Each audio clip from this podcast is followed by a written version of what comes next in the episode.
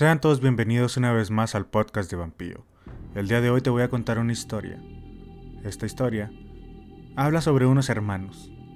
Unos hermanos y el típico vecino gruñón que vive enfrente de la calle. Espero la disfrutes. Lo primero que aprendían todos los vecinos nuevos del vecindario era evitar a Bud Fillimore.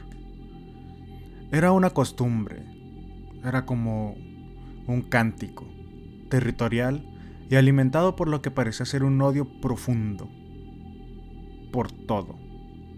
Era el tipo de personas de la que estaban hechas las pesadillas infantiles. Aunque solo había vivido allí por unos meses, cuando mi familia se mudó al otro lado de la calle de la casa de Phillimore, su reputación ya estaba firmemente establecida. Cuando otros vecinos venían con sus galletas y guisos para darnos la bienvenida, y nos veían a mí y a mi hermano de 9 y 11 años, llevaban a mis padres a un lado y les ofrecían advertencias en voz baja. Manténganlos alejados de ese hombrecillo desagradable al otro lado del camino, decía la señora Devin. No soporta a los niños. Mi hijo Bill jura que Boot intentó atropellarlo con su auto, dijo el señor Crane. Buscará cualquier excusa para gritarles. Dice las cosas más terribles, dijo la señora Paul. Mis padres les dieron las gracias, pero creo que no les creyeron de todo.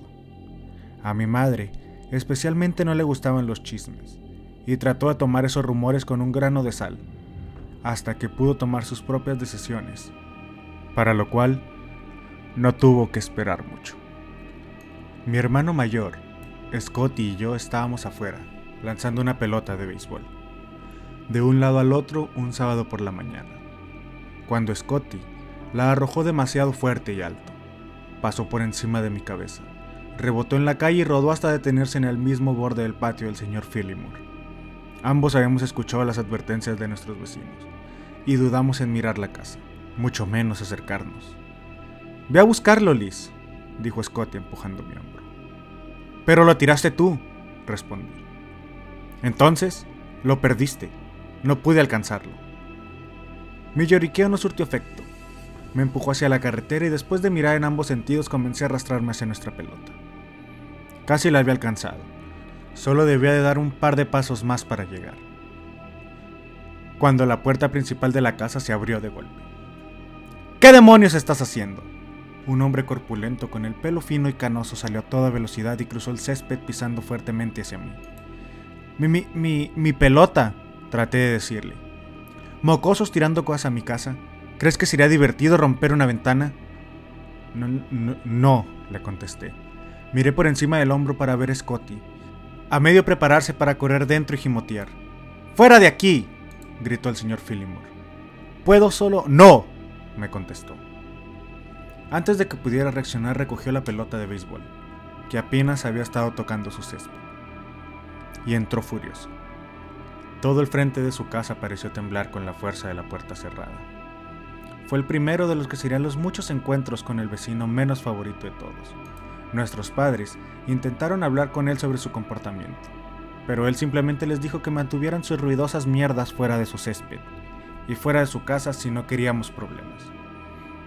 Papá pensó en llamar a la policía, pero como a mamá le gustaba decir, no había ninguna ley que prohibiera ser descortés, así que nos dijeron que intentáramos ser más cuidadosos. Él no debe de haber sido siempre un toro, dijo mi mamá, después de una cena aproximadamente un mes después de que nos mudáramos. Está casado, ya sabes. Papá se burló de la idea. ¿Oh sí? ¿Y tú cómo lo sabes? Dolores Devin de nuevo vino para charlar y surgió. Bot usó un anillo y dijo que se ve a la señora Phillimore mirando por las ventanas de vez en cuando. Pero la pobre mujer nunca sale. Ella cree que escuchó a Bot decir que era un cáncer una vez. Pobre dama, enferma y casada con eso, dijo mi papá. Terrible, ¿no? Pero explica poco sobre él. Solo está tratando de mantener las cosas tranquilas y pacíficas en su casa, dijo. Sí, claro, murmuró Scotty, y mamá le frunció el ceño. Probablemente está muy triste y arremete sin querer. Es un idiota, contestó Scotty. Idioma, advirtió papá, pero sí lo es. Cualquiera que sea su razonamiento, todos estuvimos de acuerdo que sería mejor tratar de evitar a Bud Fillimore. Scott y yo Tuvimos mucho cuidado de mantener todos nuestros juguetes dentro de los límites de nuestro propio patio cuando jugáramos afuera. Tampoco pude evitar vigilar la casa del otro lado de la calle, en caso de que él decidiera volverse más loco y tuviéramos que correr. Fue entonces cuando comencé a notar a la señora Phillimore. Casi cada vez que Scott y yo estábamos jugando afuera, y yo echaba un vistazo a su casa, veía una figura alta y esbelta delineada detrás de las cortinas transparentes en una de las ventanas de arriba. Si bien no podía verla bien, pensé que no podía ser nadie más que la señora. El señor Phillimore no tenía a nadie más. Ella nunca golpeaba la ventana, ni nos gritaba como su esposo. Ella simplemente se quedaba ahí, mirándonos. Me gustaba imaginarme que era una linda dama, un vecino tranquilo que disfrutaba viendo a los niños jugar. Recordé a mi mamá diciendo que la señora Phillimore estaba enferma, y sentí pena de que estuviera atrapada en su casa con su horrible esposo. Así que traté de ser amable, y sonreír y saludar de vez en cuando. El señor Phillimore apareció en su escalinata y me gritó por ser una plaga hasta que me retiré adentro. Cuando me asomé por la ventana de la sala, más tarde la señora Phillimore ya no estaba en su lugar. Eventualmente nos acostumbramos a que el señor Phillimore nos mirara ceñudo mientras pasaba lentamente. Su mal genio y su voz fuerte eran algo tan normal que nuestro miedo se convirtió en cautela, y se convirtió en un desdén que pone los ojos en blanco. Bob Phillimore no es el dueño de la calle. Ustedes, niños, salgan y sean niños, y si él tiene un problema yo me ocuparé de él, decía mi papá.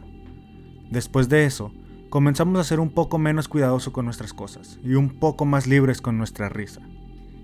Perdimos algunas bolas en el patio del señor Phillimore, uno o dos frisbees, pero nada que realmente nos importara demasiado. Nada, hasta que el helicóptero teledirigido de Scotty. Había sido un regalo de cumpleaños y ambos estábamos ansiosos por probarlo. Tan pronto como terminamos de cenar, corrimos hacia el jardín delantero, donde Scotty se preparó para el primer vuelo del helicóptero. Bajo la guía torpe e inexperta de mi hermano, el helicóptero se levantó lentamente del suelo y se tambaleó borracho por el aire. En su entusiasmo por mantenerlo en alto, Scotty ni siquiera se dio cuenta que se dirigía directamente al jardín de Phillimore, hasta que fue demasiado tarde. ¡Scotty!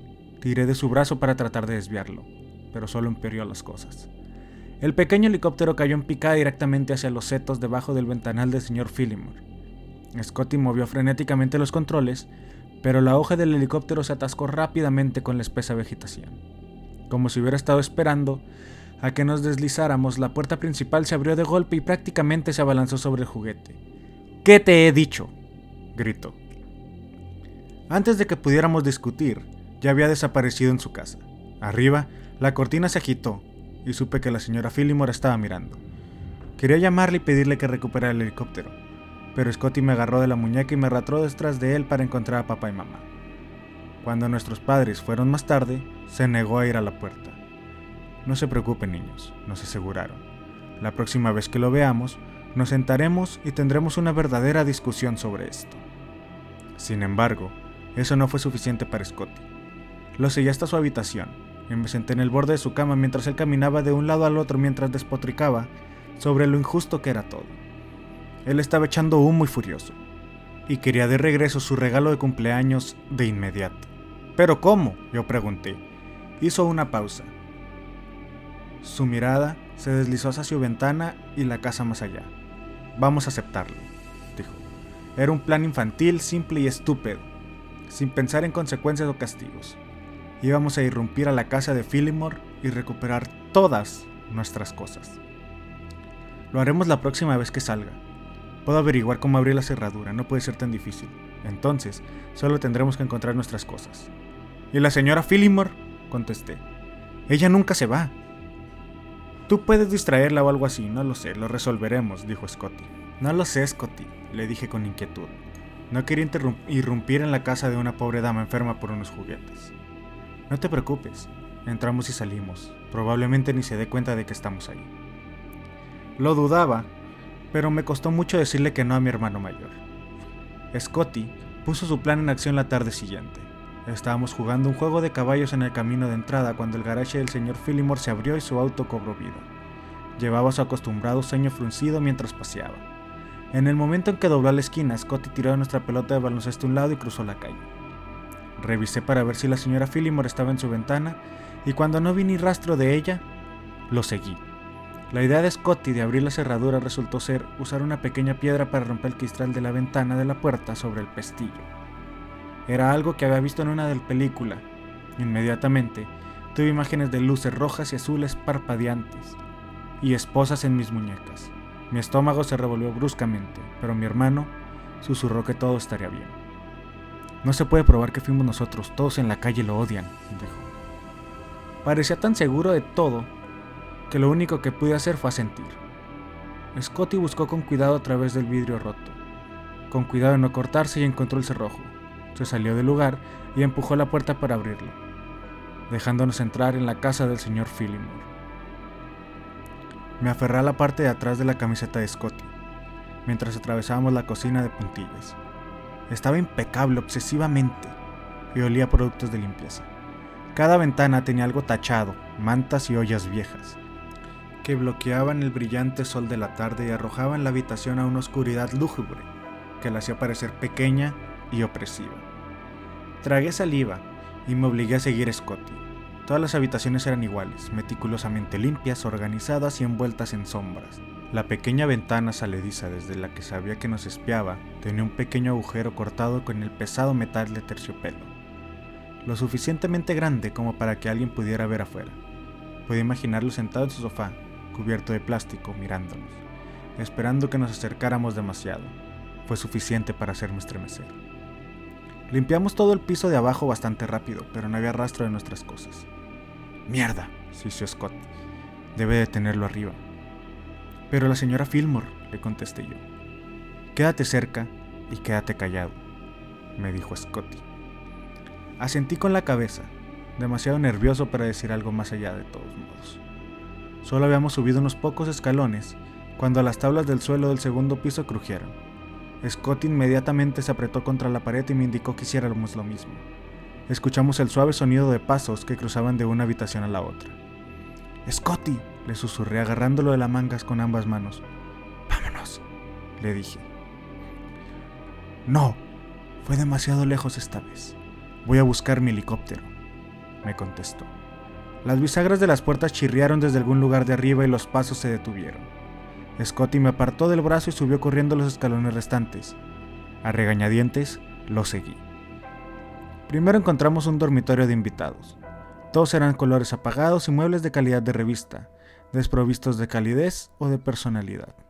Como si estuviera configurando con ver un espectáculo nunca fue diseñado para su uso. Al menos, estaba un poco más brillante ahí arriba. Las ventanas solo tenían unas pocas capas de cortinas transparentes sobre de ellas, suficiente para oscurecer la visibilidad, pero aún para dejar entrar la luz. Evidentemente, la segunda habitación era la del señor Fillmore.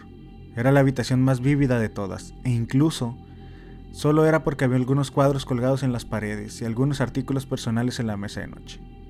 La cama estaba meticulosamente hecha, toda la ropa, la mayoría de la cual era masculina, colgaba prolígicamente de un armario. Ni siquiera había pelos sueltos en el cepillo del tocador. Me preguntaba cómo podría alguien vivir en una casa tan fría y sin vida. Solo quedaba una habitación en el piso arriba, en la que debió haber entrado la señora Fillmore. Su puerta estaba entreabierta.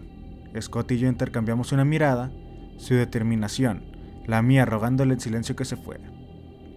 Dio un paso hacia la puerta. Negué con la cabeza y volví a agarrar la parte de atrás de su camisa.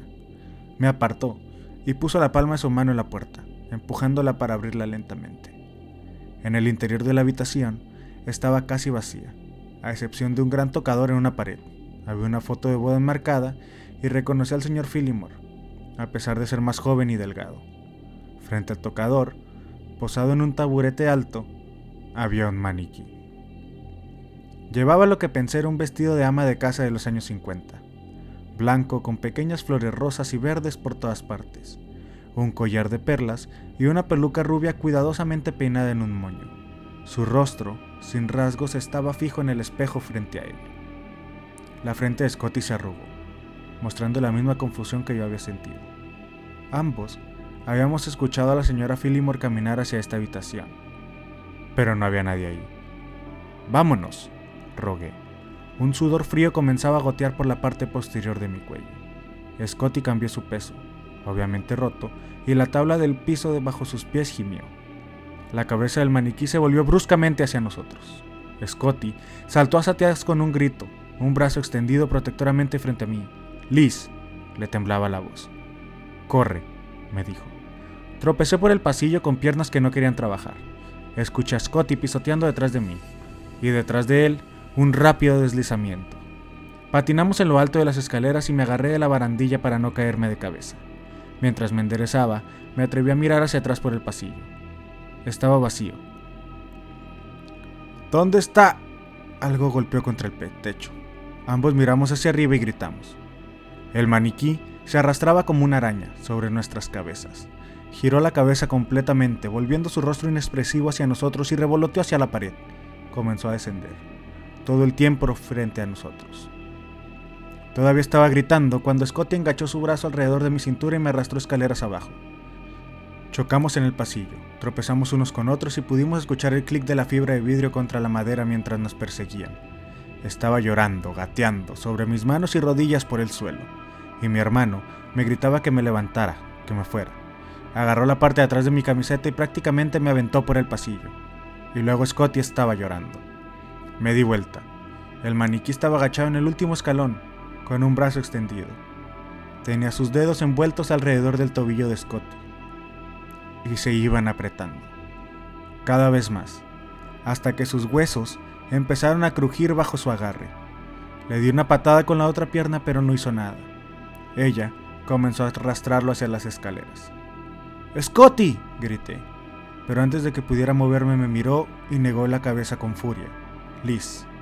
Apenas podía correr la voz a través del miedo y el dolor que se enmascaraba en su rostro. Corre, me dijo. Quería quedarme, quería agarrar su mano y tirar con todas mis fuerzas a arrastrarlo fuera de la casa conmigo pero él vuelve a gritar, ¡Corre! ¡Corre! una y otra vez, hasta que las palabras se convirtieron en un lío confuso de aullidos, aterrorizados. Gritos que me persiguieron por la misma puerta por la que habíamos entrado. Esa fue la última vez que miré a mi hermano mayor. Nunca se encontró rastro de Scotty. Mis padres buscaron, la policía registró. Había perros y agentes especiales y se dedicó mucho tiempo, dinero y energía en tratar de encontrarlo. Pero nada de eso importaba. Era como si simplemente se hubiera desvanecido. Bud Fillimore no fue sospechoso por mucho tiempo. Sin pruebas y sin antecedentes de ningún tipo, fue despedido. Scotty fue apodado como un niño desaparecido, reducido a una sola caja de papeleo que fue trasladada demasiado pronto a las pilas de casos fríos. Nadie me creyó cuando les conté lo que realmente sucedió. Todos dijeron que Scotty debe haber sido secuestrado en nuestro camino de regreso a la casa del señor Fillimore, y yo era demasiado joven para entenderlo realmente que me había confundido, y por miedo había inventado una historia usando la casa aterradora que acababa de hacer. Señor, el maniquí de Filimor pertenecía a su difunta esposa, Sharon. Lo guardó después de su muerte porque le recordaba a ella. A veces lo movía, lo colocaba en una de las ventanas, pero no estaba vivo, ¿lo entiendes? ¿Verdad, Liz? Mi terapeuta me gustaba preguntar. Le dije lo que quería escuchar, incluso si sabía que era mentira. Los adultos lo prefirieron así. Fue más fácil para todos nosotros. Tal vez por eso, nunca le mostré a nadie la nota que había quedado pegada con cinta adhesiva en nuestra puerta, mecanografiada y anónima que decía, intenté mantenerte alejado. No pensé que hubiera cambiado nada. Sin embargo, lo sabía, y nunca dudé de mí mismo ni del hecho de que Scotty se había sacrificado por mí. Y hasta que el señor Phillimore empacó y se mudó unos años después, me sentaba en la habitación de mi hermano y miraba por la ventana en su casa. Yo miraba la ventana del segundo piso, esperando que la reveladora figura oscura apareciera dentro de las cortinas, esperando al vecino tranquilo que todos decían que no existía. Muchas gracias por haber escuchado este podcast. Mi nombre es Iván Pío y de parte del equipo del podcast de Iván Pío te deseamos buenas noches.